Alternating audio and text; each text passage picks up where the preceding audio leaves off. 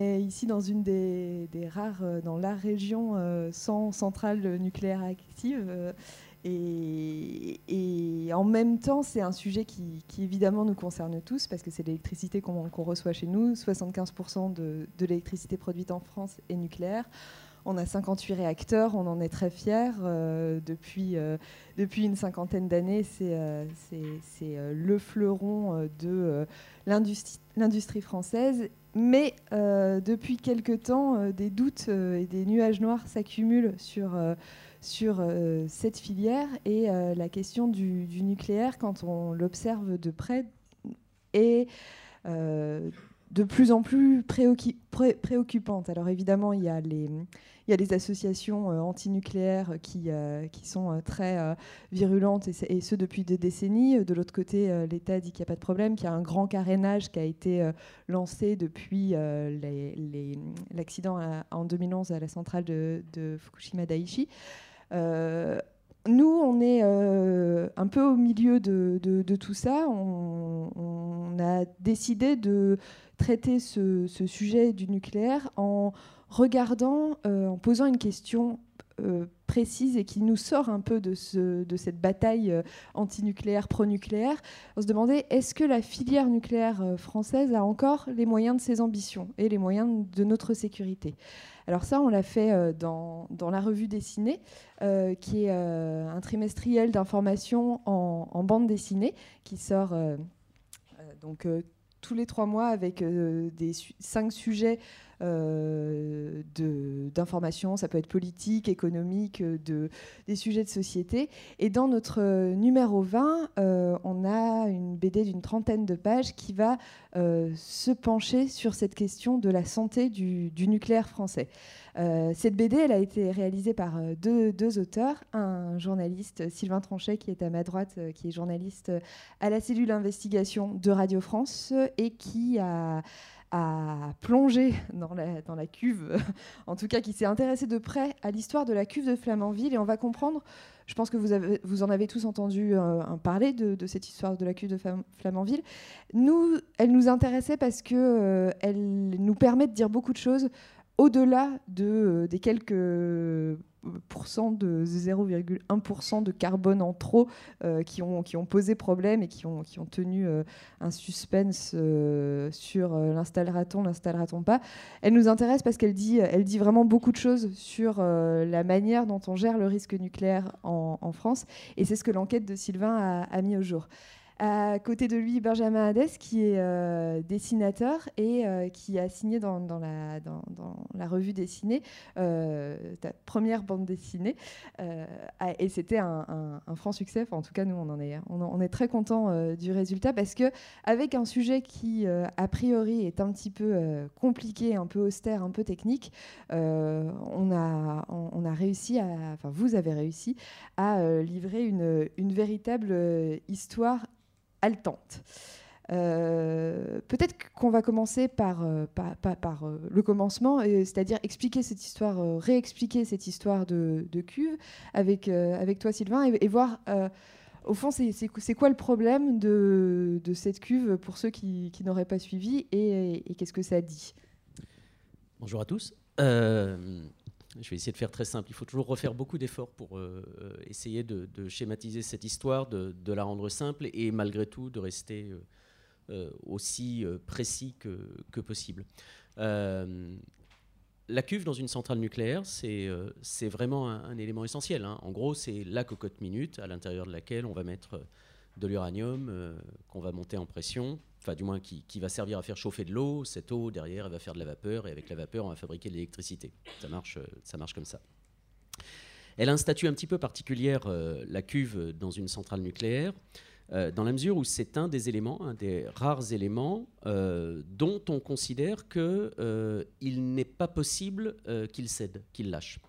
Il y a une espèce de doctrine dans le nucléaire qui fait que pour assurer la sûreté du truc, on prévoit à chaque fois ce qui se passe si un composant, une machine, un élément, un câble, un tuyau euh, cède. Et donc, euh, on se pose la question, on se dit, bon, alors si ça, ça casse, comment est-ce qu'on fait? C'est quoi le plan B? On met en place un plan B, et puis on met en place un plan C éventuellement si le plan B ne fonctionne pas. C'est comme ça qu'on assure la, sûreté en matière nucléaire, mais aussi, euh, par exemple, dans l'aviation, dans l'aviation civile. Hein. ça, fonctionne comme ça, sur des process mis au point. La cuve, elle a un statut particulier, c'est qu'elle est dite en exclusion de rupture. Ça veut dire qu'en fait, c'est quelque chose pour lequel il n'y a pas de plan B. Si la cuve lâche, c'est le désastre absolu parce qu'on ne sait pas comment faire. Donc on part du principe que cet élément, ce composant majeur, le cœur de la cocotte minute, de la centrale nucléaire, doit résister quoi qu'il arrive, quoi qu'il se passe.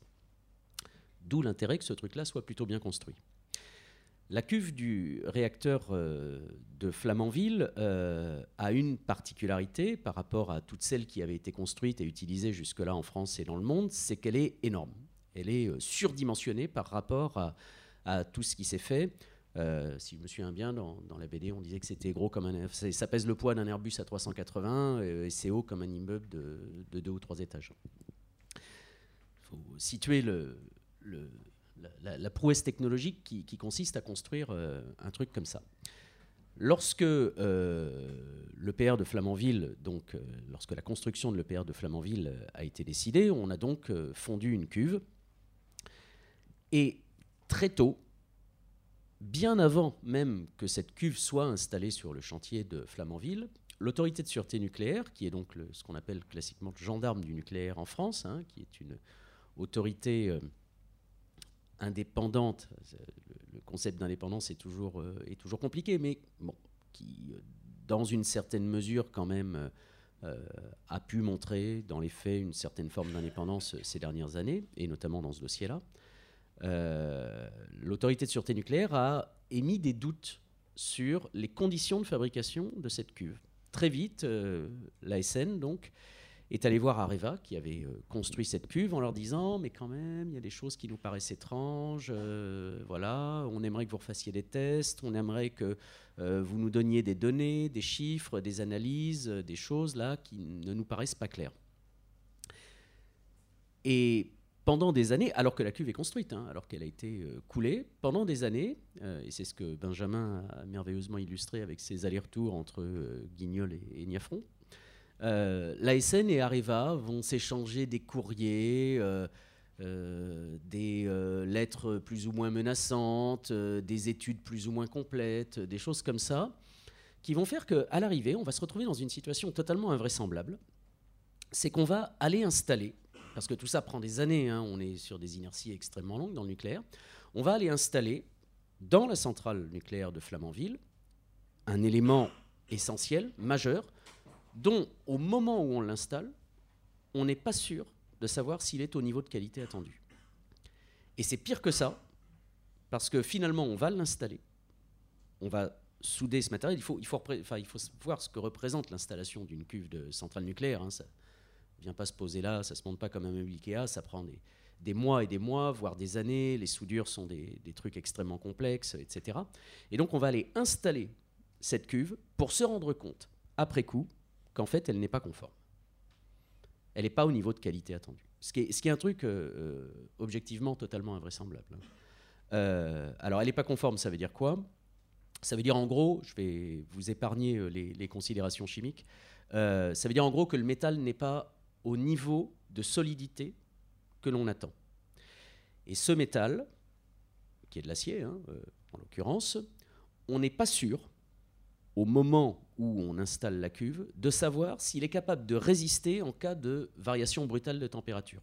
Vous imaginez bien le truc, hein, vous passez d'un très très chaud à un très très froid, le métal peut se, fissurer. On arrive tous à, comprendre ça. Or, ça peut se produire dans une centrale nucléaire, ça précisément dans des phases incidentelles, euh, ou accidentelles plutôt. Vous avez la cocotte minute qui est en pleine ébullition, qui est extrêmement chaude, et puis vous avez un accident. Et donc ce qu'on fait, c'est qu'on refroidit extrêmement brutalement la cuve en injectant de l'eau froide, en gros, hein, dedans. Vous avez une variation de température extrêmement brutale. Il faut que la cuve puisse résister à cette variation de température. Or, au moment où on a installé la cuve, on n'était absolument pas sûr que la cuve pourrait résister à cette variation brutale de température.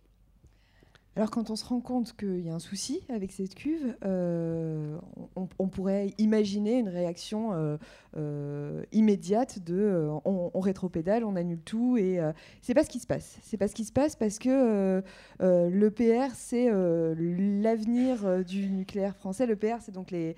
Au début c'était European Pressurized Reactor, parce qu'il était franco-allemand, c'était Areva et Siemens euh, qui l'avaient créé. Puis en fait, Siemens est parti très très vite. Les Allemands euh, commençaient déjà à se désengager du nucléaire. Et donc, euh, c'est devenu finalement Evolutive comme c'est plus, plus européen et qu'on est les seuls avec euh, notre projet d'EPR, euh, on, a, on a dû euh, remodeler le sigle. Mais l'EPR, c'est très important pour la, pour la filière en France. Et Flamanville, ça, ça doit, donc, qui, qui, devrait être le premier EPR à, fonctionner, qui, devait être lancé en 2012 quand même. Et là, apparemment, ça devait être fin 2018, mais ce sera plus fin 2019. Enfin, c'est un projet qui n'en finit pas. Et c'est stratégique parce que Flamanville doit faire la démonstration de la capacité de la France à produire euh, des, EPR.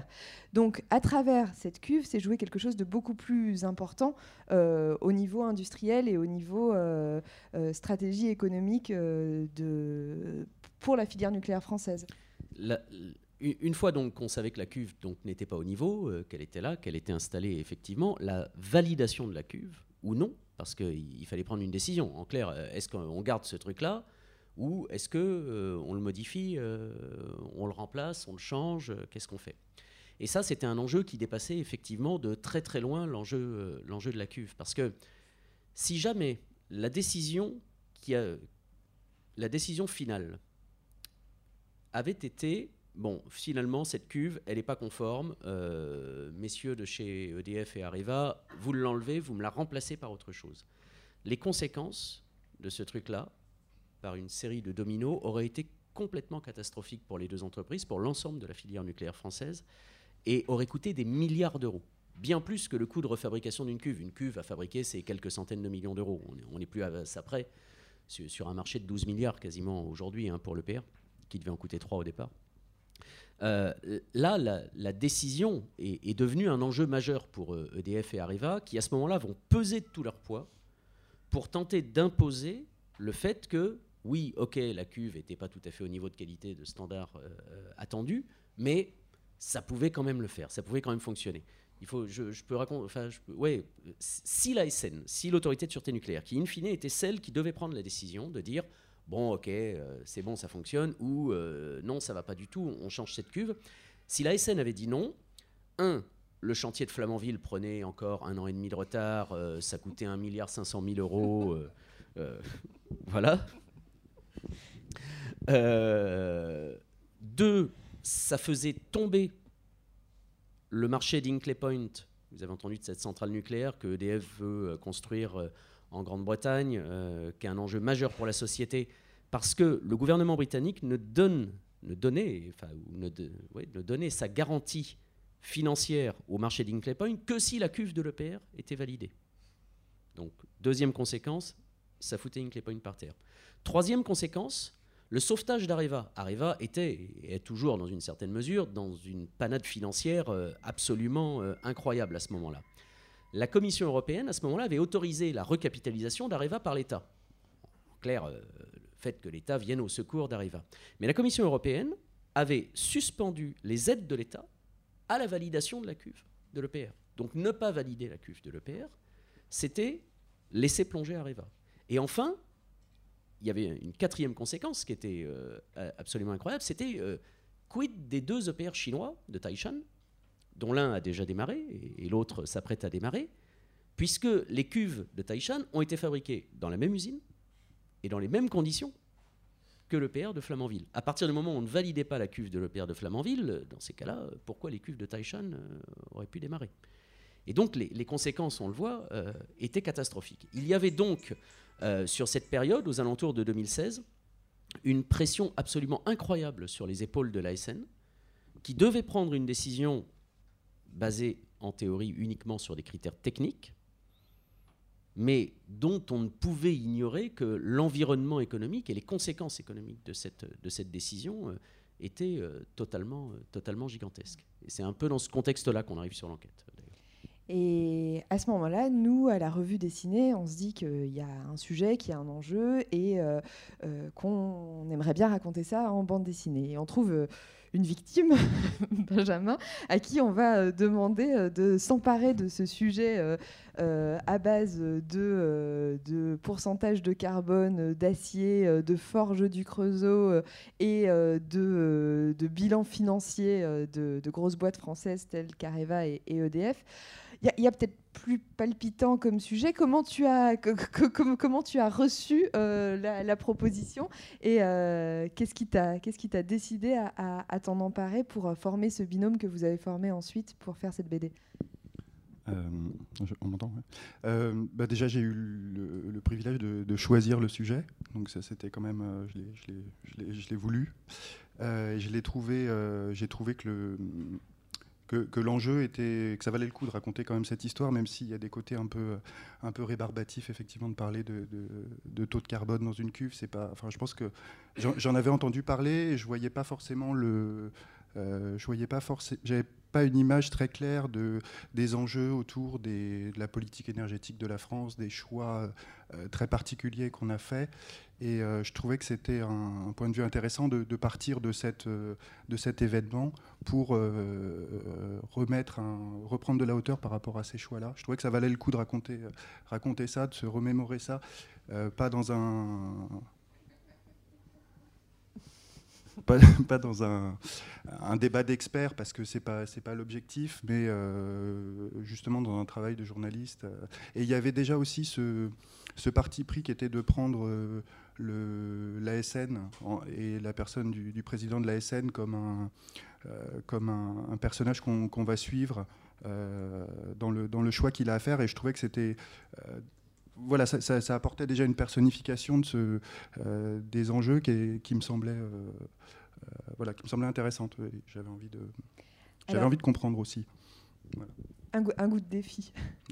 Le, parti pris, c'est donc d'être en empathie avec un personnage central dans, euh, dans cette histoire de la cuve et, dans, plus généralement dans la sécurité nucléaire française. C'est le personnage qu'on voit à l'écran, Pierre-Franck Chevet. Racontez-nous un peu qui il est et pourquoi il dort mal la nuit. Donc Pierre-Franck Chevet, c'est pour un mois encore, il va être remplacé dans un mois. Euh, le directeur donc, de l'autorité de sûreté euh, nucléaire euh, en France. C'est un personnage donc, qui est nommé sur décret du président de la République et qui, une fois qu'il a été nommé, normalement n'a plus de compte à, rendre à personne. Et celui qui, voilà, clairement est capable de dire à EDF, à Areva, à tous les acteurs de la filière nucléaire, ça c'est bien, ça c'est pas bien. il a le pouvoir de fermer une centrale nucléaire. il a voilà, la loi la réglementation lui, lui donne des pouvoirs euh, extrêmement importants. Euh, c'est un ingénieur des mines, c'est quelqu'un qui, est du sérail. Hein, euh, le corps des mines pilote la filière nucléaire française depuis, depuis les années 50 en France. Et c'est quelqu'un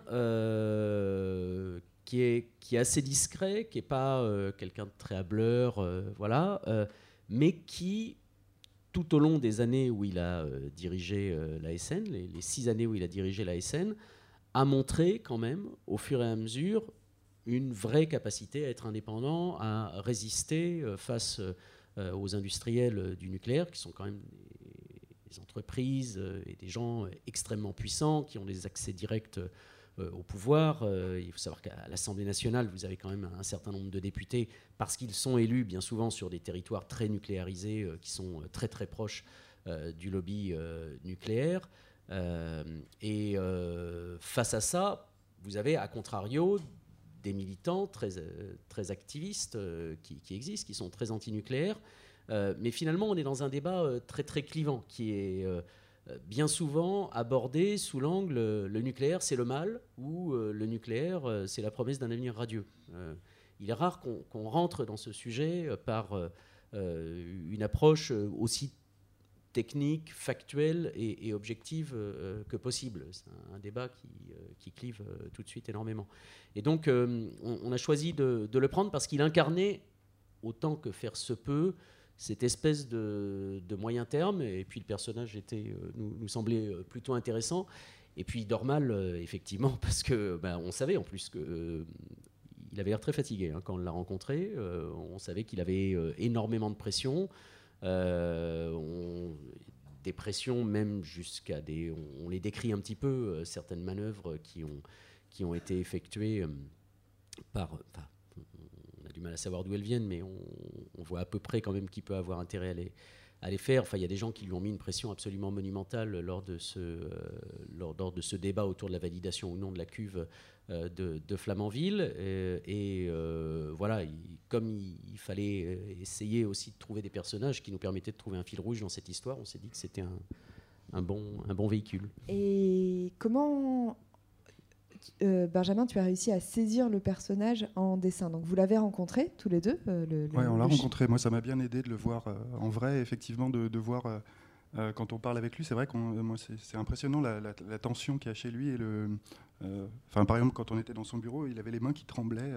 alors je ne sais pas si c'est un... Mais ça, pour moi, c'était caractéristique de, cette espèce de, tension et de nervosité permanente qu'on imagine. Enfin, pour moi, c'était important de le voir en vrai. C'est à ce moment-là que ça m'a donné plus envie effectivement de le mettre en scène. Et vous vous êtes rendu compte qu'il tirait compulsivement sur sa cigarette électronique Non, il ne le faisait pas pendant qu'on était là, mais je l'ai vu sur son bureau. Qui est devenu un, petit gimmick euh, dans, dans l'histoire. Euh, C'était un des éléments fondamentaux euh, de, de, votre récit, d'incarner euh, à travers des, personnes, des personnages, et, notamment celui-ci, euh, un sujet qui est, qui est plutôt, plutôt désincarné.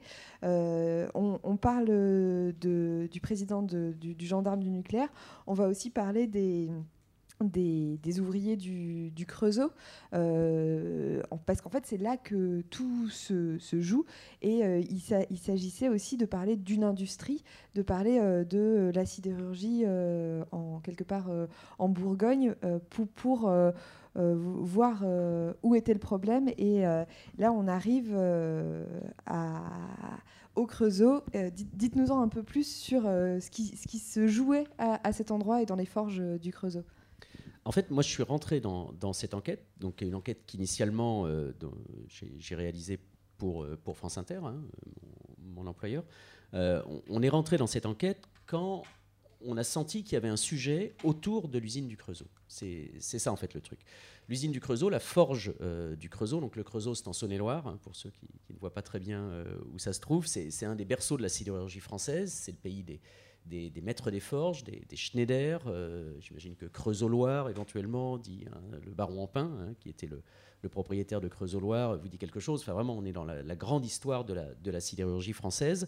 Euh, il y a là, donc, euh, en plein milieu de la ville, c'est une ville moyenne qui doit être un, peu plus petite que Saint-Malo, quand même, une, énorme usine, une forge.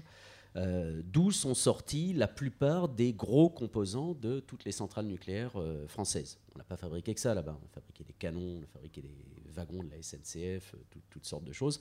Mais notamment, on s'est fait une spécialité de, construire les composants sensibles des centrales nucléaires.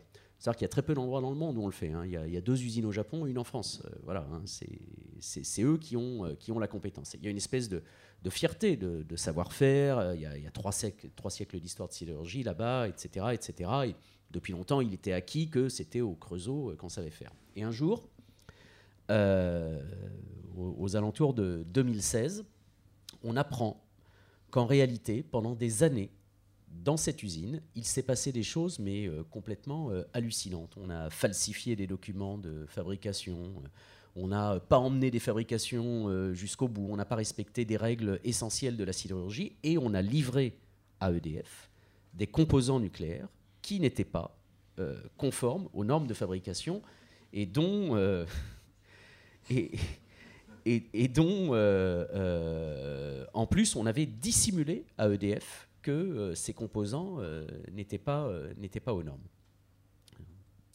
tout le monde tombait sur le cul. Hein. C'était euh, quelque chose euh, d'invraisemblable.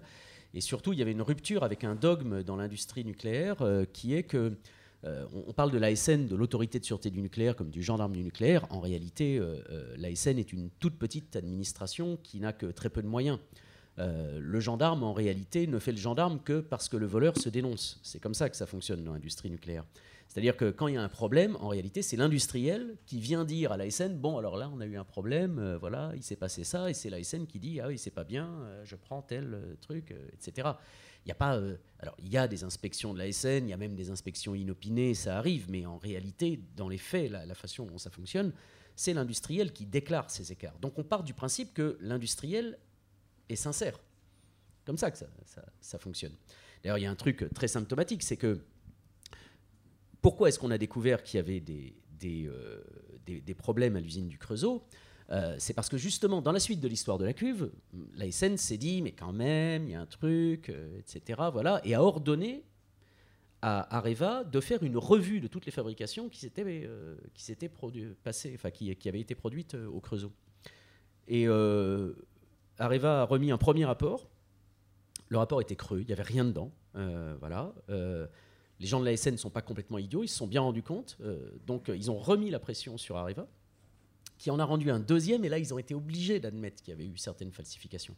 Et là, c'était un truc complètement invraisemblable, mais il a fallu des années pour s'en rendre compte. Pourquoi? Parce qu'en fait, il n'y a pas de véritable contrôle a priori et indépendant. Ça, n'existe pas en fait euh, dans le nucléaire. Et donc il y avait cette usine, voilà, dans laquelle on savait qu'il s'était passé un certain nombre de choses. Et en réalité, ce que j'ai découvert lorsque j'ai euh, enquêté dessus, c'est que, euh, en fait, au moment où on fabrique la cuve euh, de l'EPR, tout le monde savait que cette usine n'était pas aux normes, n'était pas au niveau de standard qualité, au niveau d'assurance qualité, on dit dans l'industrie, au niveau d'assurance qualité attendu. Et ça, l'ASN le savait. Il y avait eu des inspections qui avaient été faites.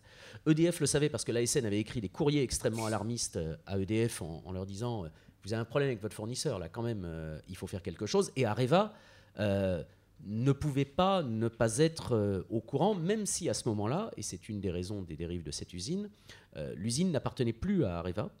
Parce que justement, il y avait des problèmes financiers, c'était compliqué, on construisait moins de centrales nucléaires en France. Enfin, voilà, on, voit très bien, d'un seul coup, on commence à voir se dessiner la problématique. C'est-à-dire, lorsqu'un secteur aussi sensible que le nucléaire commence à avoir des problèmes d'argent, pour faire court, hein, sensiblement, on voit que d'un seul coup, on peut basculer vers quelque chose où euh, l'assurance qualité est moins bien tenue, le suivi des, produits est, moins, bien, assuré, euh, le, euh, comment dire, et, puis, et puis on peut en arriver à des, méthodes qui, relèvent quand même, pour le coup, de délits pénaux, quoi, hein, la, falsification de documents, ce qui est extrêmement grave dans cette industrie-là. Euh, et, donc, en fait, on, a découvert que, euh, en réalité, EDF et Areva ont fait construire un élément sensible et majeur d'une centrale nucléaire dans une usine dont, pour faire court, ils savaient qu'elle était pourrie.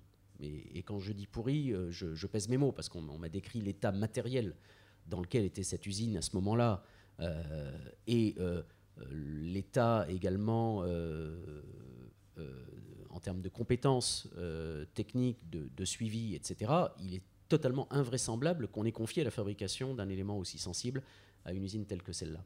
Mais il le savait. Et c'est comme ça qu'on est, entré dans cette enquête. Et c'est comme ça que le Creusot est finalement le deuxième personnage de cette histoire en, bande dessinée. Alors c'est euh, une, usine qui, a, qui, finalement été rachetée par Areva. Euh, en gros, mm. euh, il y a eu un, moment où on a dit à Areva, soit vous, soit vous arrêtez de produire là-bas, soit vous rachetez, vous mettez soit vous rachetez l'usine. Et alors là, il y a une petite histoire dans l'histoire, effectivement, qui, qui, est une petite histoire, c'est que donc, euh, pour faire court, cette usine appartenait euh, à la galaxie euh, Framatome, Creusot-Loire pendant des années, donc des, sociétés nationalisées ou quasiment nationalisées. À un moment, cette forge a failli fermer dans les années 90 parce qu'en gros, c'est le moment où on ne construit plus de centrales nucléaires en France, donc elle n'a plus beaucoup de boulot, c'est compliqué. Et, elle est rachetée. Et elle est rachetée, voilà, merci Thibault, euh, par quelqu'un qui s'appelle Michel-Yves Bolloré, dont le nom vous dit quelque chose, qui, est le frère de Vincent, euh, qui lui a plutôt fait, euh, plutôt fait dans l'industrie à ce moment-là, et qui avait constitué un petit groupe de, sidérurgie. Voilà, si ce n'est lui. et donc Michel-Yves Bolloré rachète cette usine il la rachète pour euh, trois fois rien. Tout compris, on, explique dans la bande dessinée pour se couvrir que ça lui coûte 800 000 euros. On a même des raisons de penser qu'en réalité, ça lui a coûté zéro. Via certains mouvements financiers. Il rachète cette usine. D'après ce qu'on sait, il n'y fait pas grand-chose. c'est même pire que cela, d'ailleurs. Ceci dit, il a quand même le mérite de lui refiler un peu de boulot à cette usine. Elle va se mettre à travailler pour l'industrie pétrolière notamment, mais fabriquer des tuyaux dans lesquels vont circuler du pétrole ou fabriquer une cuve de centrale nucléaire, c'est n'est pas du tout la même chose, c'est pas du tout le même process. Euh, les, conséquences d'une rupture ne sont euh, absolument pas les mêmes euh, potentiellement. Et, donc, il va gérer cette usine bon an, mal an pendant trois ans, mais il va faire en sorte effectivement d'obtenir le, le, marché de la cuve de la centrale.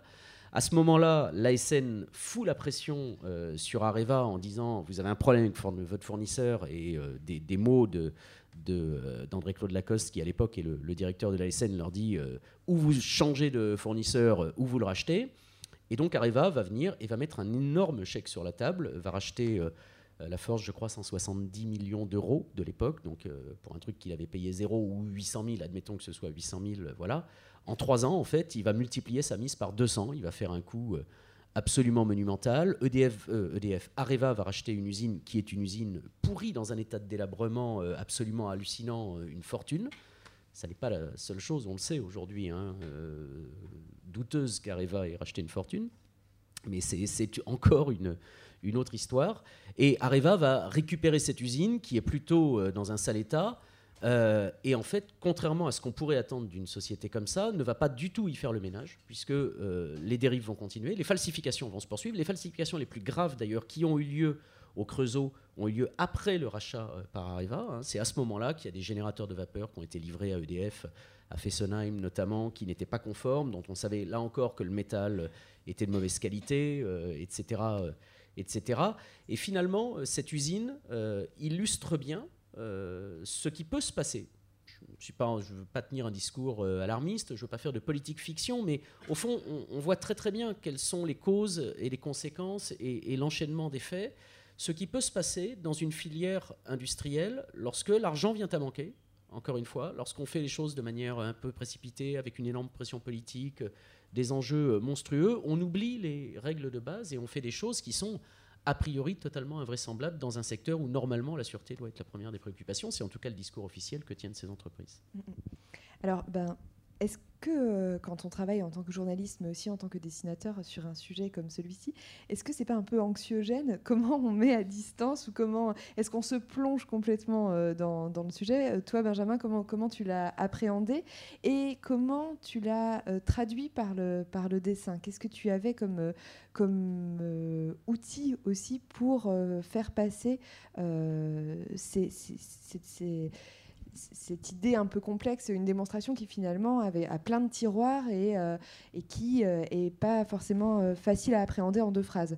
On voit qu'il en ouais, il y a beaucoup de choses en fait. C'était ça, la difficulté, c'était de peut-être de se limiter dans ce qu'on était capable de dire, parce que je pense qu'il y a matière à faire effectivement des, des, ouvrages complets, des trucs de, de 300 pages, et puis c'était pas le c'était pas le propos, et, de, de, garder une espèce de ligne directrice qui était de partir de, ce, de, cette décision pour euh, ouvrir un, débat qui n'existe pas sur euh, effectivement le, débat interdit sur le nucléaire en France. Euh. Et moi, ce qui m'a intéressé, c'est qu'effectivement, de, voir que l'autorité de sûreté nucléaire, qui est, le, régulateur de, ce marché-là, bah, tenait finalement un, discours qui est très proche de celui que tu que tu un peu à mot couvert, quoi, mais que d'entendre le, président de la SN euh, dire que l'état du nucléaire est très préoccupant, des choses comme ça, euh, c'est pas un discours qui est tenu par des, groupuscules antinucléaires. Euh, voilà, et, là on se dit, bah, oui, effectivement, c'est. Alors après, sur, le, sur les moyens, l'objectif c'était qu'on qu'on s'arrête pas au bout de trois pages parce que c'est un peu le c'est un peu le danger de quand on parle de ces sujets-là d'aller trop dans le technique. Et puis, euh, donc, euh, on a essayé de trouver, effectivement, au début, on est parti un peu sur une idée de, polar euh, avec ce personnage pour, voilà, pour créer un peu du un peu du lien, enfin voilà, aussi pour s'amuser, une tension autour de cette décision. Et puis en fait, quand on a commencé, c'est ce que tu racontes dans le making of, c'est que la décision n'était pas prise, mais on savait, que, que, la décision était, était, biaisée parce que les enjeux sont trop sont trop énormes. Donc finalement, on n'a pas gardé un suspense euh, jusqu'à la fin parce qu'il n'y avait pas de voilà, c'était pas une tension qu'on allait pouvoir garder pendant 40 pages, donc on, s'est amusé un peu avec ça.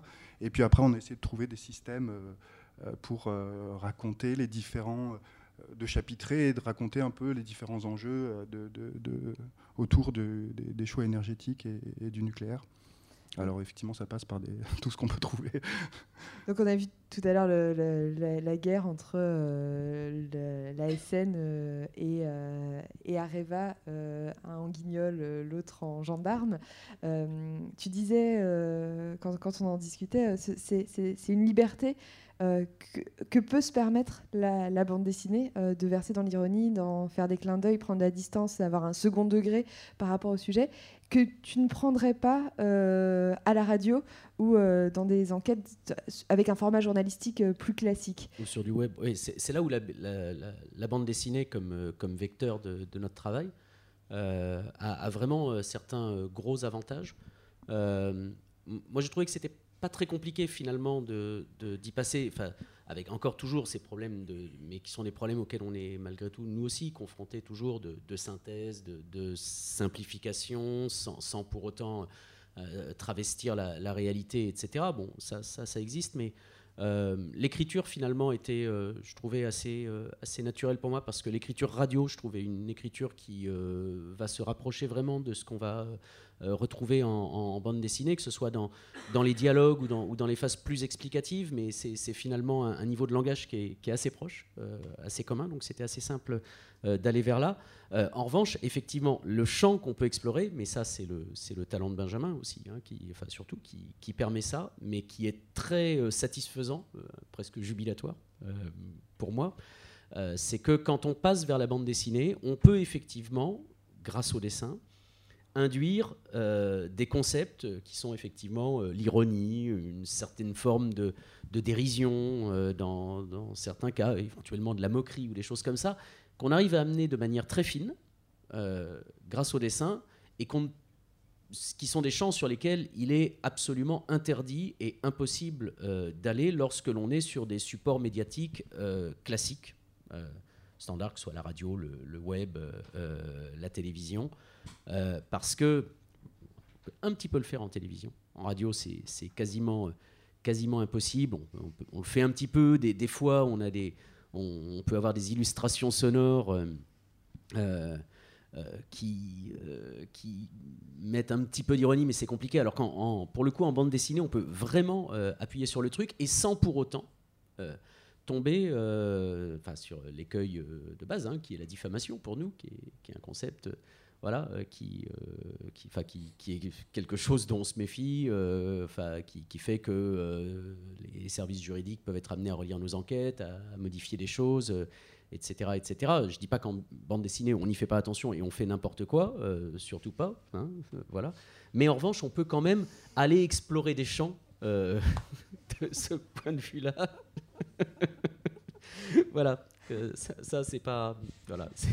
C'est totalement totalement, euh, totalement impossible. Et en bande dessinée, on peut rentrer là-dedans. Et on s'est très bien entendu avec Benjamin, qui euh, tout de suite m'a fait des propositions justement sur, sur des biais qui, permettaient euh, d'aller sur ce champ-là. Et, pour le coup, c'est très agréable. Et, la bande dessinée offre ce, grand avantage, finalement. Est-ce que, à certains moments, vous êtes dit non, là, on va, on va peut-être un peu trop loin dans l'ironie dans, dans, ou... Est-ce que vous avez coupé des, éléments euh, au, montage au fil du, processus de, travail? Il faut pas que, enfin, pour moi, il fallait pas que l'ironie elle prenne le pas et qu'on soit dans un truc trop ironique pour finalement pas raconter l'histoire ou pas la. Donc on voulait quand même la raconter. Euh, après, il en, sur 40 pages, voilà, il en faut. Enfin, je pense que ça vient un peu naturellement pour. Euh, mais je voulais pas je voulais pas, voilà, si, si, si, je fais cette case à la deuxième, euh, enfin, que ce, soit qualifié d'anti-nucléaire immédiatement, et donc, euh, et donc, et donc là, on, on, sait qu'il y a un biais, et, du coup, on est plus crédible sur le, sur le truc. on marche sur un fil, on peut faire des petits clins d'œil de temps en temps, mais pas. Euh, Après, sur les choix, enfin, là, la page qui est, qui est là, on parle du prix de l'énergie. Bon, je ne sais pas comment. Euh, donc, je choisis de faire un boucher. Et puis, je pense que beaucoup d'autres dessinateurs auraient fait totalement différemment. Euh, le seul truc que j'ai pas le droit, droit c'est d'être dans l'illustration de, de, de, ce que. après, est-ce que ça marche ou pas euh, Parfois ça marche, parfois ça, ça marche Mhm. pas. euh, Il y a quand même un, un- un pouvoir de métaphore. euh, donc là, il y a, il y a, c- c- euh, évidemment Guignol et le gendarme. On, on a quelques courses d'escargots aussi dans ce, dans, dans ce sujet. Euh, Ah oui, voilà, ça c'est, pardon, euh, Amélie, je te coupe, mais c'est typiquement, voilà, c'est c'est le bon exemple. Et comme le dit Benjamin, on, on peut pas faire n'importe quoi. Je, je crois me souvenir, j'arrive plus à me souvenir, mais il y a un ou deux trucs sur lesquels on a reculé, euh, je crois, euh, à un moment. Euh, mais c'est vraiment sur, des détails. Mais là, typiquement, voilà, c'est vraiment un très très bon exemple. C'est-à-dire que on est dans une forme d'ironie, mais attention, cette ironie est évidemment basée sur une approche factuelle et tout à fait démontrée d'une situation. Qui viendrait sérieusement nous reprocher d'avoir comparé à une course de lenteur et à une course d'escargot la construction de ces réacteurs nucléaires dont le monde entier sait euh, qu'ils sont un, désastre industriel. Ces chantiers, euh, demandez aux Finlandais ce qu'ils en pensent, par exemple, euh, à Olkiluoto, et je parle des autorités finlandaises, hein, qui sont totalement furieuses, totalement désespérées par ce truc-là. Areva leur a vendu un truc clé en main qui devait être construit en trois ans. C'était il y a 12 ans. voilà. et, en plus, ça leur a coûté, enfin, ça, leur coûte trois fois le prix. euh, ils sont partis pour des procès qui vont durer encore plus longtemps, etc., etc. Euh, et il- encore une fois, hein, il ne s'agit pas de faire n'importe quoi. Il, il faut, il faut pas décrédibiliser le sujet, etc. Mais quand, quand Benjamin euh, euh, a, dessiné les escargots, j'ai dit voilà, oui, voilà, exactement. C'est c'est ça typiquement. Et ça, voilà, c'est ce- c'est sur ce genre de, petits détails, mais qui n'en sont pas, je crois, euh, que la bande dessinée, pour le coup, moi je trouve, euh, m'ouvre des champs euh, qui sont euh, vachement, euh, vachement efficaces également, parce que ça permet vraiment de raconter les choses parfois de, de manière euh, très très efficace euh, et, d'amener certaines idées qui, pour les amener parfois en, radio ou sur des supports médiatiques, on est obligé de passer par toute une démonstration. Ça va nous prendre deux paragraphes ou une minute trente en radio, etc. C'est plutôt chiant à faire. Des fois, on renonce à le faire d'ailleurs parce que ça, ça nous prend trop de temps, alors que là, finalement, sur une case euh, et, et un, un bon, une bonne analogie trouvée euh, en BD, euh, on, on va y arriver tout de suite. Alors, il y a ce.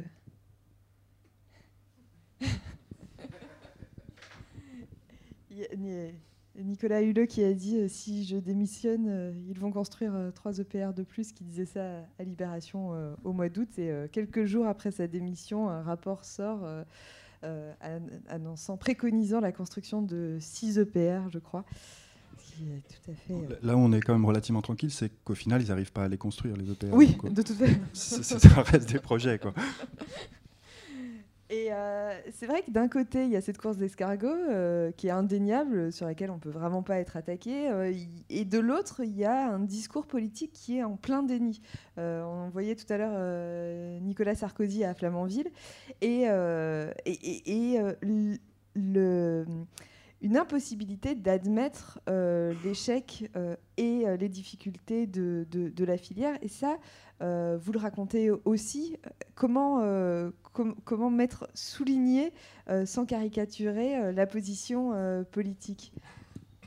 On- euh, ouais, on, reprend, on, a repris effectivement une visite de, Nicolas Sarkozy à Flamanville et le discours qu'il prononce ce, jour-là.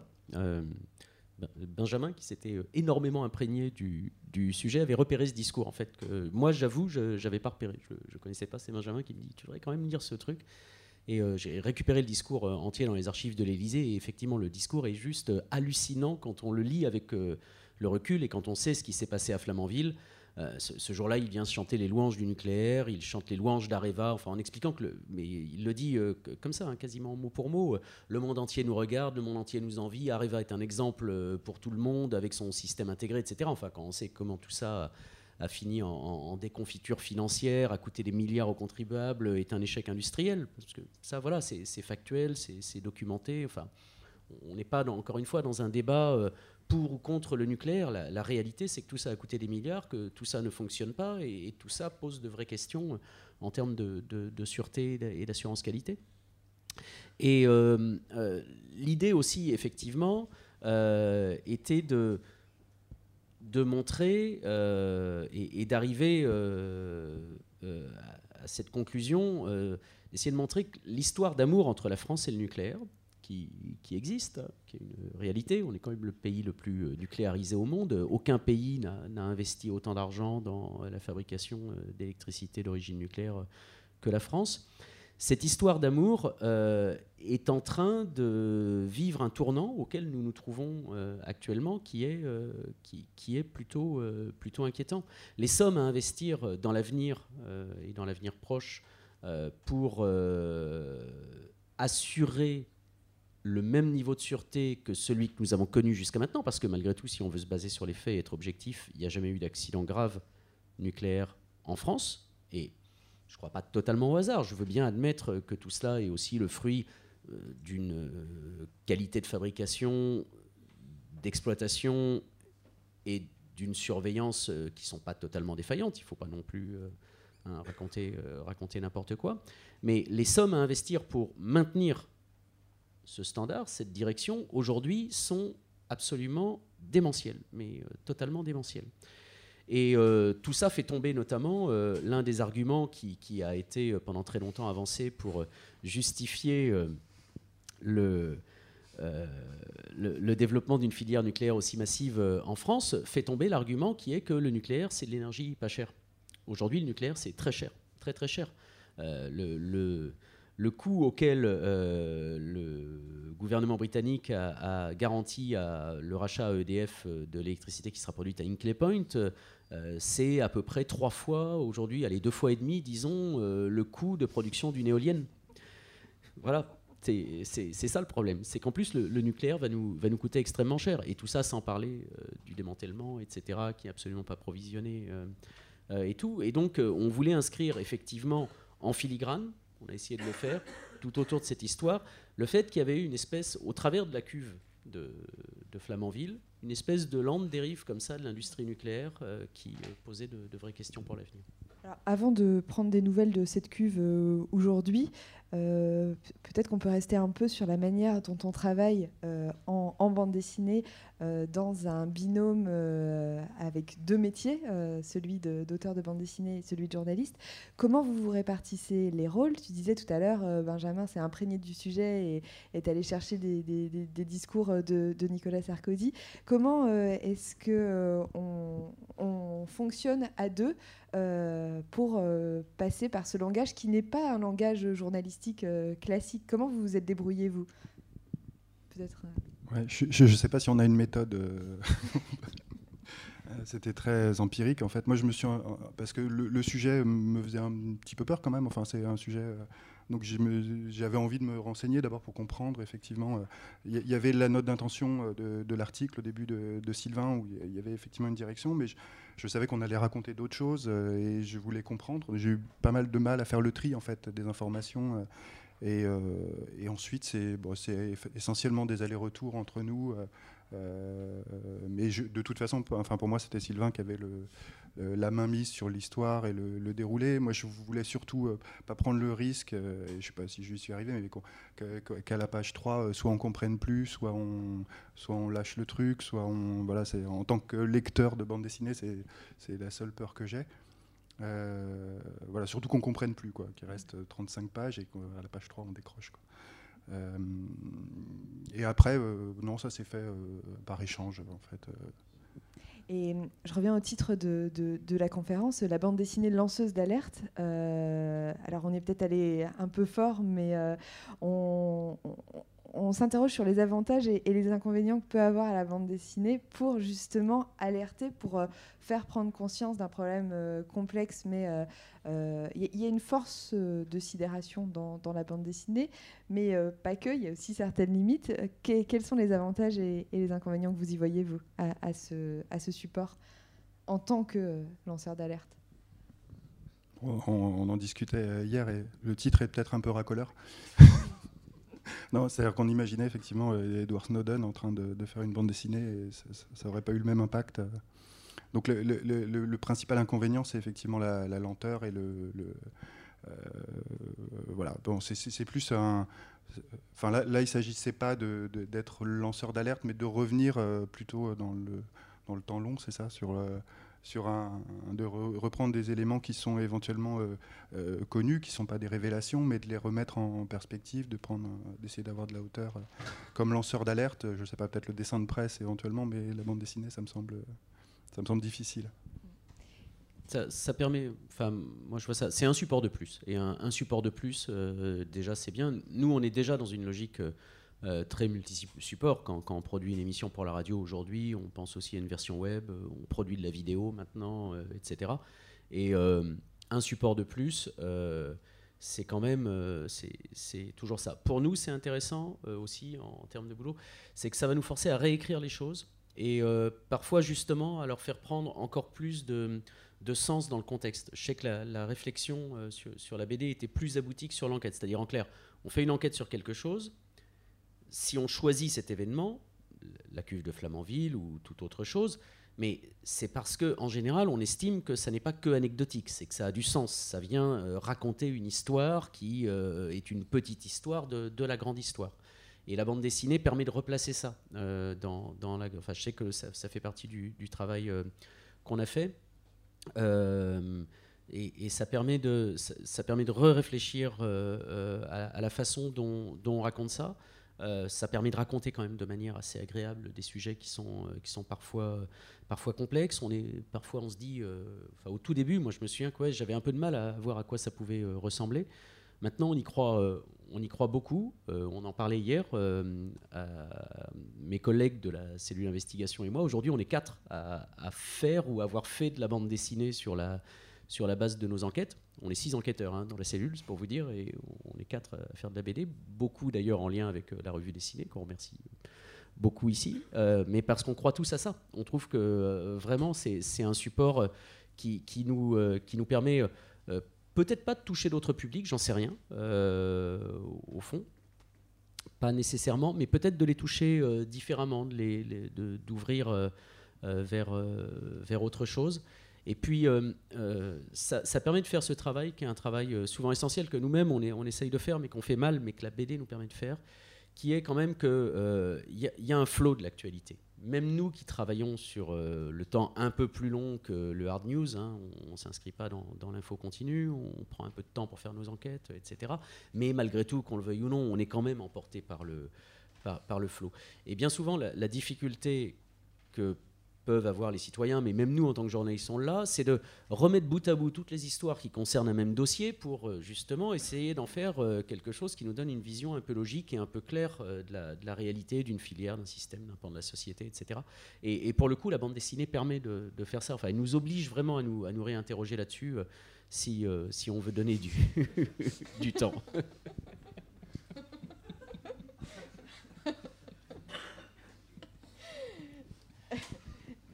Alors, il y a. Hum, parmi les, outils que donne la bande dessinée, on, parlait des métaphores tout à l'heure, euh, de, l'incarnation à travers des, personnages, euh, du travail sur le temps long. On peut remonter euh, jusqu'à des, dizaines d'années pour vraiment dérouler, dérouler le fil. On peut aussi reconstituer des scènes. Vous avez reconstitué des scènes que vous n'avez pas forcément vues ou vécues, mais vous savez qu'elles se sont passées à peu près comme, comme ça. Il y a notamment, avant Pierre Pierre-Franck Chevet, il y avait un, autre euh, président de l'autorité de sûreté nucléaire qui est allé au Creusot et, euh, euh, qui en est revenu dévasté. Et ça, c'est quelque chose que vous mettez en scène et, qui, d'un coup, nous, embarque. Ça, ouais, la, BD est vraiment supérieure, je trouve, là-dessus, parce que pour le coup, si en télévision vous essayez de reconstituer une scène, ça se fait parfois dans, les docs, mais euh, soyons honnêtes, bien souvent ça sonne faux. C'est pas, euh, c'est pas très très bon, c'est difficile à faire. Euh, en radio, on peut faire un peu de fiction parfois, mais on évite de le faire dans les enquêtes parce que là, on part tout droit au procès, hein, clairement, si, on fait ce, genre de choses. et, à l'écrit, on le fait, mais c'est pareil, ça, tombe soit un petit peu à plat. Pour, pour la BD, ouais, on peut, on peut reconstituer des scènes. Là, on a reconstitué effectivement l'aller-retour que fait André-Claude Lacoste entre Paris et le Creusot pour aller voir cette usine. Euh, on, aurait pu mettre plus de scènes d'ailleurs, hein, parce que je, sais un peu plus comment euh, ça s'est passé. Il a fini par me le raconter. Il n'était pas tout à fait d'accord au début, puis finalement, il a accepté de se laisser convaincre. On, aurait pu le, mettre en scène devant les ouvriers de l'usine du Creusot, leur disant non mais c'est pas possible, ça va pas, etc., etc. et de le faire. Et c'est très agréable sur la bande dessinée. Ça permet aussi de, trouver des, des, moments qui vont nous faire passer d'un moment de l'histoire euh, à l'autre, euh, voilà, en, voyageant. Et là, ça nous faisait passer justement de Paris vers un autre univers, vers autre chose. Euh, et c'est très très agréable. Enfin, moi, je trouve de justement d'essayer pour le coup de vraiment documenter le truc de façon à pouvoir raconter à Benjamin de manière aussi précise que possible la façon dont, dont, se sont passées les choses. je lui fournissais également beaucoup d'images, de vidéos que je, trouvais. Euh, il, a, vu pas mal de docs techniques de chez EDF aussi sur les centrales, les, simulateurs, etc. etc. Euh, et c'est ouais, une partie du boulot qui est, qui est vraiment mm. sympa à faire. Euh, pour, rebondir sur euh, ce que tu disais tout à l'heure sur les journalistes de la cellule d'investigation de Radio France, un petit point sur les projets euh, terminés. de la même manière que Benjamin et Sylvain ont travaillé ensemble, Benoît Colomba et Étienne Davodo ont, publié d'abord dans la revue dessinée, puis en album Cher pays de notre enfance, qui est aussi une enquête en, bande dessinée sur la France, notamment le sac. les années de plomb à la française, quoi. Hmm. Ensuite, euh, on a, euh, dans le dernier numéro de la revue dessinée, une enquête sur la sous-notation forcée des salariés chez Sanofi. En gros, comment les méthodes de management hyper brutales euh, de, certains, de certaines boîtes qui décident que chaque année, il faut 10% de mauvais, quoi qu'il arrive. Et l'année suivante, il faut encore 10% de mauvais. Et qui fait un réservoir de personnes à, licencier. Donc ça, c'est une enquête de Laetitia Cherel avec le dessin de, Lionel Serre. Et puis, et puis, on a aussi un projet euh, plus gros sur, euh, sur euh, Sarkozy-Kadhafi, mais qui, qui arrivera un, un, peu plus tard. c'est quelque chose qui, qui, qui fonctionne, la, la, bande dessinée de, de l'enquête en...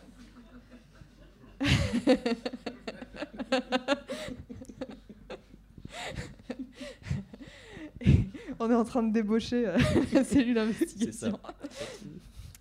Euh, et, qui permet de s'arrêter euh, sur une information, de, de, couper avec l'actualité. Et en même temps, on a besoin euh, de prendre des nouvelles de certains sujets, et notamment la, cuve de Flamanville. J'en reviens, je boucle la boucle, mais aujourd'hui, que se passe-t-il? Où en est-on? Est-ce qu'on peut dormir sur nos deux oreilles ou pas tout à fait? Bah, Pour l'instant, elle ne tourne pas, donc on peut dormir sur ses deux oreilles. voilà.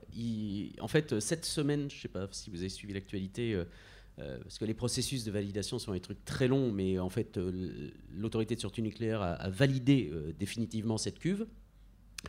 Alors dans une décision un peu étonnante, mais enfin qui était celle à laquelle on, pouvait s'attendre, c'est-à-dire en disant bon alors on valide la cuve, vous pouvez démarrer, mais jusqu'en 2024 ça va, donc pour 7 ans.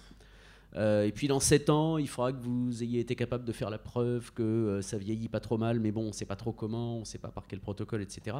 Et pourquoi 7 ans? D'ailleurs, on le raconte dans la bande dessinée, c'est parce que c'est le temps qu'il faut pour euh, refaire fabriquer une autre cuve. Comme ça, dans 7 ans, bon, bah, on, verra. éventuellement, on en aura une autre. Simplement, on ne sait pas trop comment faire pour la changer. enfin, on sait que s'ils le font, ça va, ça va coûter des centaines de millions d'euros encore. Donc, paraît un peu ça paraît un peu étonnant. Euh, la, question maintenant, euh, surtout euh, majeure, hein, c'est de savoir si on va construire d'autres EPR en France. Si on les construit, est-ce que ça va prendre autant de temps ou est-ce qu'ils auront appris, comme ils le disent? Le problème, c'est qu'ils se sont trompés sur tellement de choses jusque-là que c'est très compliqué de savoir si on peut les croire ou non. Est-ce qu'ils vont être capables de les construire en trois ans, comme ils le disent, sans que ça coûte 11 milliards et demi ou pas Voilà, qu'est-ce qui, qui, se passe? Puis il y a aussi la question du démantèlement. Est-ce qu'on a mis assez d'argent de côté euh, pour euh, démanteler les centrales? La réponse est non, mais on ne va pas complètement vous plomber le moral non plus. Donc euh, je propose qu'on s'arrête là, enfin qu'on s'arrête là, de, vous donner la parole s'il y a certaines questions dans le public, soit sur le sujet, soit sur la pratique, l'exercice de, de l'enquête en, bande dessinée. Si, si... Vous pouvez parler un peu plus de la revue dessinée? Oui. Vous avez un stand Alors, on est on est sur le stand Delcourt. Euh, on est vendu sur le stand Delcourt euh, ici à, Saint-Malo, mais euh, on est un média indépendant d'information donc en bande dessinée qui existe depuis maintenant 5 ans et qui traite de sujets complètement variés dans le dans le numéro euh, dans lequel on a publié cette enquête de 30 pages sur euh, le nucléaire. Il y a aussi un sujet sur euh, le burn-out, la mécanique du burn-out, comment, un sujet sur le dopage dans le cyclisme. Donc on va sur des thématiques très différentes avec toujours cette approche d'enquête, d'essayer de faire émerger des informations et, raconter une histoire dans sa complexité, rompre avec le tourbillon de, de l'actualité pour essayer de redonner de la profondeur à l'information en passant par euh, ce, vecteur euh, sensible et, euh, drôle et, plein d'autres choses qu'est le dessin et, qu'est la bande dessinée. on, est en librairie, en relais, sur abonnement. Et on a aussi lancé la même chose pour les, moins de 20 ans, enfin même concept. On marie des auteurs de bande dessinée et des et des journalistes pour raconter l'actualité à, à, destination des moins de 20 ans et ça s'appelle Topo. Euh, la revue dessinée, c'est tous les trois mois, et Topo, c'est tous les deux mois. Et, euh, voilà, le grand défi, c'est euh, de, faire se rencontrer et, les intérêts des uns et des autres, des journalistes et des dessinateurs, pour, pour traiter au mieux de, ces sujets de ces sujets d'actualité. Est-ce qu'il y a d'autres questions sur Bonjour, c'était vraiment très très intéressant. Et je voulais savoir si vous aviez subi, parce que là on touche quand même à quelque chose de très touchy, euh, est-ce que vous avez subi des pressions quand vous avez cherché, quand vous avez commencé à creuser euh, Creusot, bon, voilà. Et euh, voilà, pour savoir comment vous avez géré ça, si vous en avez eu. Franchement, non. Enfin, je, le dis. On ne peut pas dire qu'ils étaient totalement ravis quand, quand on a sorti la, première enquête radio sur la bande dessinée, pour le coup, j'ai eu que des bons retours. Euh, voilà. Mais à ce moment-là, c'était un peu plus digéré. Aujourd'hui, euh, enfin, le, sujet est passé différemment. On en parlait hier. Peut-être que le public qu'on touche est, pas le même également euh, via la revue dessinée. c'est pas peut-être d'ailleurs très probablement via la revue dessinée ou via, un média grand public comme, France Inter.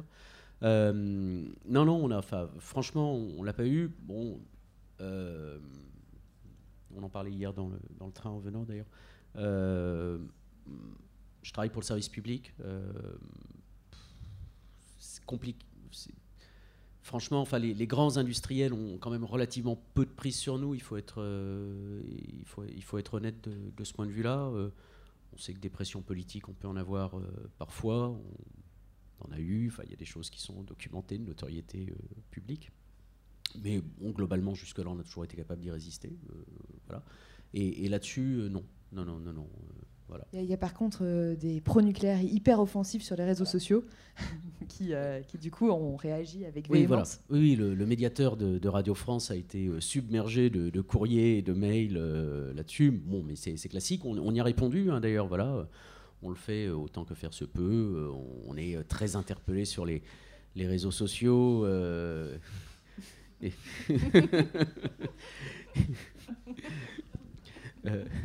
effectivement. Euh, voilà, euh, mais plutôt moins, par exemple, que. Euh, moi, je travaille beaucoup sur le politico-financier aussi. quand on travaille sur certains sujets, on, sait qu'on va prendre, alors là, des avalanches vraiment de, de courriers chez le médiateur, des, des, tonnes d'interpellations, enfin, jusqu'à jusqu'à l'insupportable, hein, sur, via les réseaux sociaux, via nos mails, etc. Là, finalement, ce sont des enquêtes euh, entre guillemets plutôt tranquilles. Enfin, c'est pas forcément euh, simple à mener parce qu'on n'est pas dans un milieu qui, qui, parle beaucoup, mais bon, c'est un peu le but du jeu. Euh, mais non, non, ça va. Alors, avant de, prendre d'autres questions, si on a le temps, je ne sais pas du tout si on a le temps. salut. Salut l'excellent Thibaut Soulcier qui.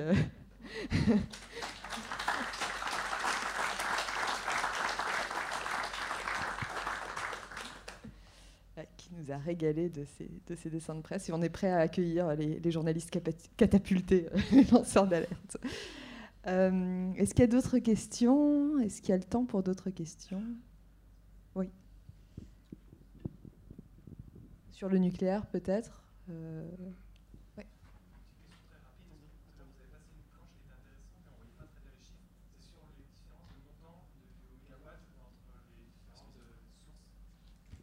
Ah oui. Euh, quand on était à la boucherie Ouais. Hmm. Le, prix du, mégawatt euh, aujourd'hui. Euh, c'est toujours un alors c'est pareil mais finalement dans la fabrication mais enfin c'est des trucs auxquels on est confronté aussi sur, sur d'autres supports il y a un vrai débat autour du, prix du mégawatt et selon que l'on choisit d'orienter les chiffres plus ou moins sur tel aspect on peut faire dire un, peu tout et son contraire au truc on essaye d'objectiver au maximum les choses euh, donc euh, voilà, ça c'est mon boulot d'essayer de prendre les, chiffres et d'avoir la, bonne formulation euh, sur le truc. Alors, en gros, on, était à 109 euros le mégawatt pour l'énergie nucléaire avec ouais, le, le, prix de l'énergie sortant des EPR. Ah, je vais essayer de retrouver contre-intuitif, désolé.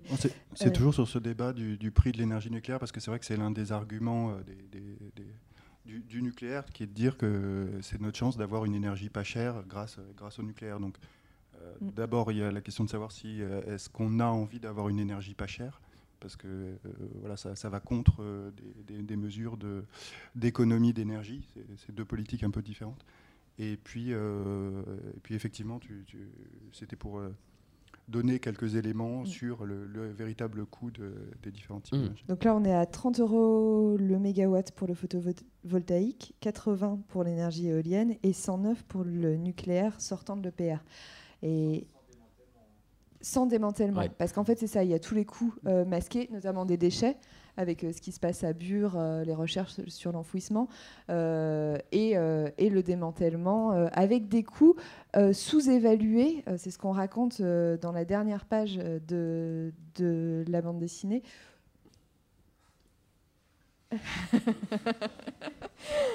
c'est vrai que cette page n'est pas très vegan compatible. Euh, on raconte, euh, on se pose cette question du démantèlement. Euh, désolé, ça rend. Ah. Euh, et, on, sait que c'est sous-évalué à peu près de, trois fois. la, France estime le, démantèlement trois fois moins cher que les autres pays qui ont du nucléaire. Euh, partant du principe que comme on va en démanteler beaucoup, puisqu'on a beaucoup de réacteurs, euh, ça va coûter moins cher euh, au final parce qu'il y aura un effet de série et, et, ça va et, on, va s'y retrouver finalement. les estimations des industriels les estimations de la Cour des comptes ne sont pas du tout les mêmes. Quand on s'intéresse, quand on va sur ce terrain du démantèlement, on, on fait face à un optimisme très très très très c'est délirant. EDF, hein. e actuellement, quand ils provisionnent dans leur compte, ils, provisionnent 300 millions d'euros par réacteur. Euh, donc il y, a 58 réacteurs. Déjà, rien que ça, ça, représente une facture euh, juste euh, démentielle. Hein. ils disent, ouais, à 300 millions d'euros par réacteur, on sait faire. Sauf que chez nous, c'est purement théorique, puisqu'il n'est pas question d'arrêter les centrales nucléaires en France, donc en fait, on ne se penche pas vraiment sur le sujet. Les Allemands et les Américains, qui eux sont dans le démantèlement, ça y est, euh, qui, qui rentrent. Euh, en, Californie, on, commence à démanteler deux réacteurs euh, qui ressemblent beaucoup au, REP, qui, qui, au réacteur à eau pressurisée qui tourne actuellement en France. Et en Allemagne, pareil, sur des réacteurs très comparables, on commence à évaluer les coûts.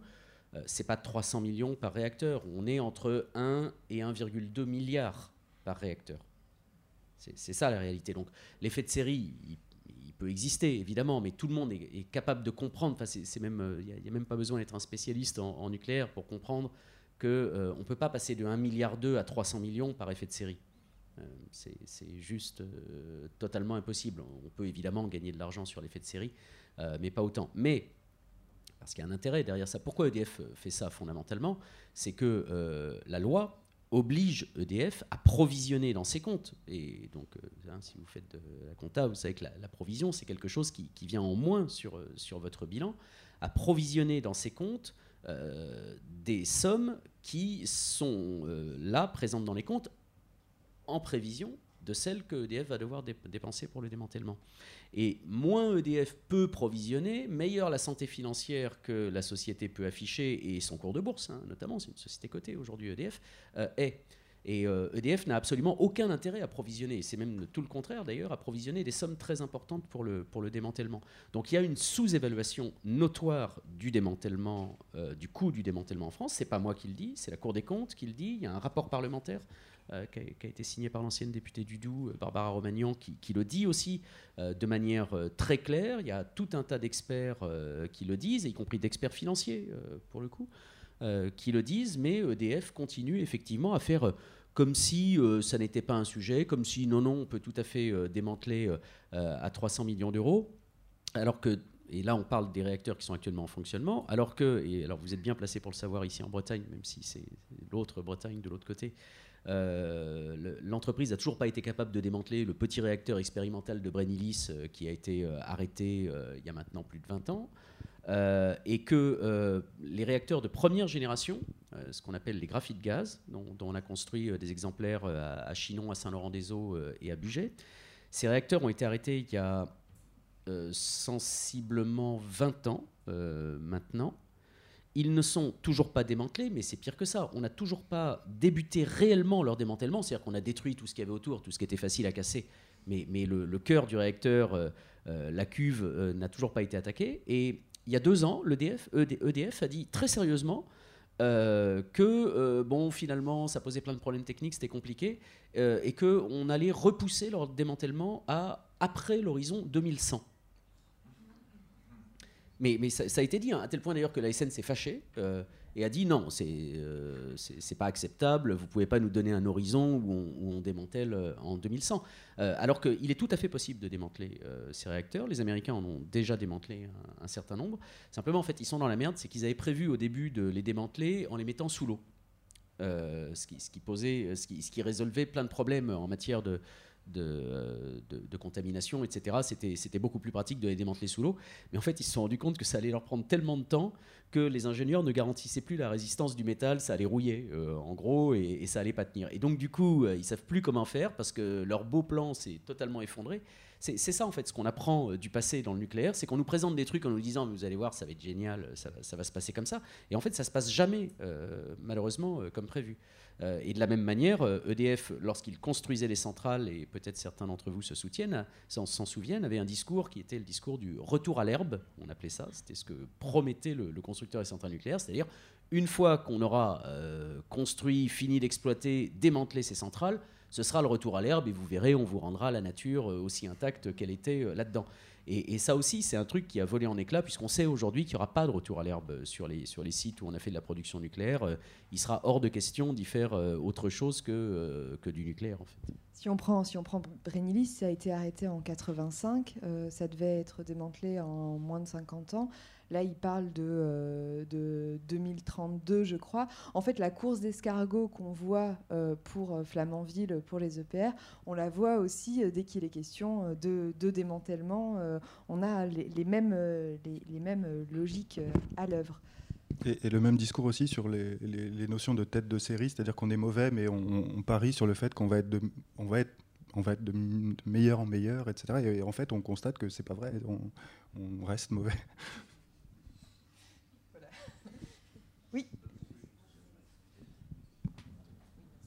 J'avais deux petites questions. Euh, enfin, vous parlez de sommes astronomiques depuis le début là, et en fait, qui paye? C'est l'État, c'est nous au final? Et la deuxième question, c'est, euh, enfin, avec des sommes euh, voilà, de ces montants-là, en fait, quid du retour sur investissement? C'est enfin, voilà, juste quelques emplois actuels et l'image de la France, mais sinon. Oui, en fait, il y, a, enfin, je, y a vraiment une part de, de, de mythes et d'histoires qu'on se raconte. Il y a non, seulement la portée euh, concrète du nucléaire, ce que ça fournit en termes d'emploi, en termes d'énergie, mais il y a aussi euh, l'impossibilité de faire le deuil de ce qui a été un fleuron euh, de, l'industrie française. Et sur les, sommes, oui, c'est nous. EDF e est à 85%, je crois, propriété de l'État. Euh, et euh, ce, sont euh, à travers. c'est une industrie qui, corrige-moi si je me trompe, mais qui a assez soutenu le, nucléaire au niveau des subventions, au niveau. donc, donc finalement, c'est en grande partie. Vous payez deux fois en fait. Vous payez en tant que, client d'EDF, enfin, statistiquement, une majorité de gens dans cette salle sont des clients d'EDF. Et puis vous payez en tant que contribuable aussi, aussi un, certain nombre de choses, notamment sur tout ce qui est la, filière aval, la, problématique ensuite du retraitement des déchets, etc. Enfin, toutes ces choses-là coûtent des, fortunes absolument considérables. Le, site d'enfouissement, hein, CIGEO, à etc. Là encore, on parle, on parle en milliards d'euros à chaque fois. Ouais c'est nous qui le payons.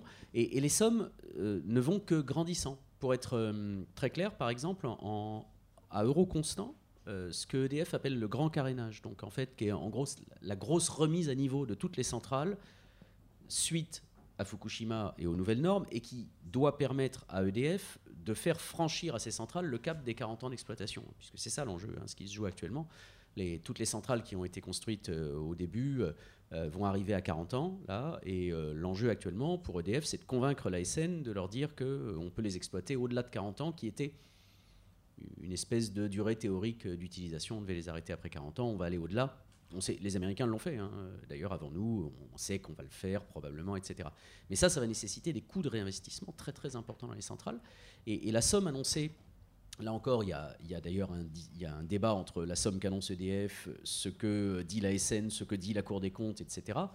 Et on peut euh, présager que ça ne va pas être ce que nous dit EDF, ça va coûter beaucoup plus cher. Les, sommes annoncées, autour de 200 milliards d'euros finalement, pour remettre à niveau le parc, c'est ce qu'on a dépensé pour construire le parc. C'est-à-dire qu'on va, remettre une, deuxième fois euh, au pot pour euh, euh, avoir, en plus cette fois-ci, pour deux, une durée deux fois moins importante d'utilisation, parce qu'on sait qu'on n'ira pas...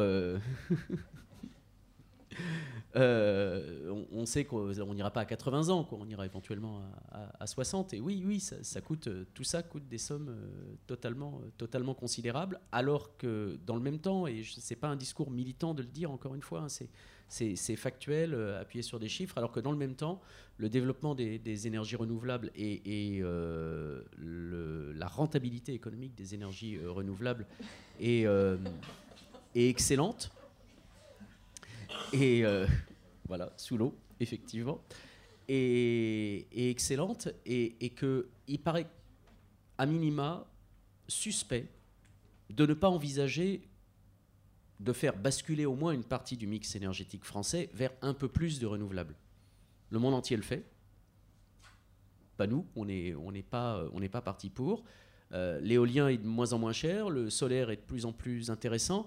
Et encore une fois, euh, il ne s'agit pas de dire le nucléaire euh, c'est le mal. on ne peut pas de toute façon arrêter en appuyant sur un bouton demain les 58 réacteurs nucléaires français. Enfin, ceux qui prétendent ça, pour le, coup, vont avoir du mal à le démontrer mais qu'il n'y ait pas au moins une direction qui soit fixée en disant quand même euh, l'éolien ça coûte de moins en moins cher, euh, mine de rien ça fonctionne bien. Encore une fois, on, il faut bien comprendre qu'un mix énergétique, c'est toujours l'addition de plusieurs moyens de production. Ceux qui disent que l'éolien c'est une énergie intermittente et qu'on ne produit pas tous les jours de l'électricité avec des éoliennes, c'est vrai. Mais si on fait par exemple 180 jours dans l'année, bah, vous avez déjà résolu la moitié de votre problème. Et, c'est pas mal euh, d'avoir résolu la moitié du problème.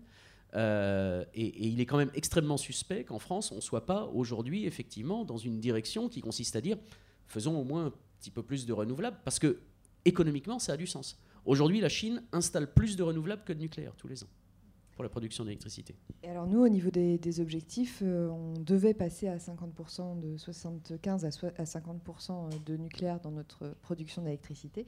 Et puis en fait, on, a décidé qu'on ne fixerait pas de date pour cet objectif. Ce qui est le meilleur moyen de ne pas fixer l'objectif. Voilà. Euh, sur euh, ce dernier propos euh, enthousiasmant, je pense que nous allons nous arrêter là. Le, sujet de Benjamin et Sylvain, la bande dessinée de 30 pages qui s'appelle Au fond de la cuve, qu'on a aussi appelé La fuite en avant, parce que ça nous paraissait bien résumé, le sujet est à retrouver dans le numéro 20 de la revue dessinée, donc sur le stand Delcourt, ou sur Internet, vous pouvez commander au, au, numéro. Euh, on a plein d'autres sujets sur ces questions d'énergie. De, euh, dans le numéro 21, on va s'interroger sur comment fait l'Allemagne, euh, qui a décidé, elle, de se, passer du, nucléaire. On va parler charbon. donc si ces questions-là vous intéressent, il y a plein de choses dans, la revue dessinée. N'hésitez pas à nous suivre sur les réseaux sociaux, comme ça vous retrouvez les dessins de Thibaut assez régulièrement sur des sujets d'actualité en tout genre. Et cet après-midi, il y a la conférence Topo à, 4, à à 14h, si vous avez le courage et l'endurance, sur théorie du complot et fake news. Et nous, on revient ici demain matin pour parler de la manière dont on raconte la mer, avec aussi des enjeux environnementaux à 11h ici. Merci beaucoup de...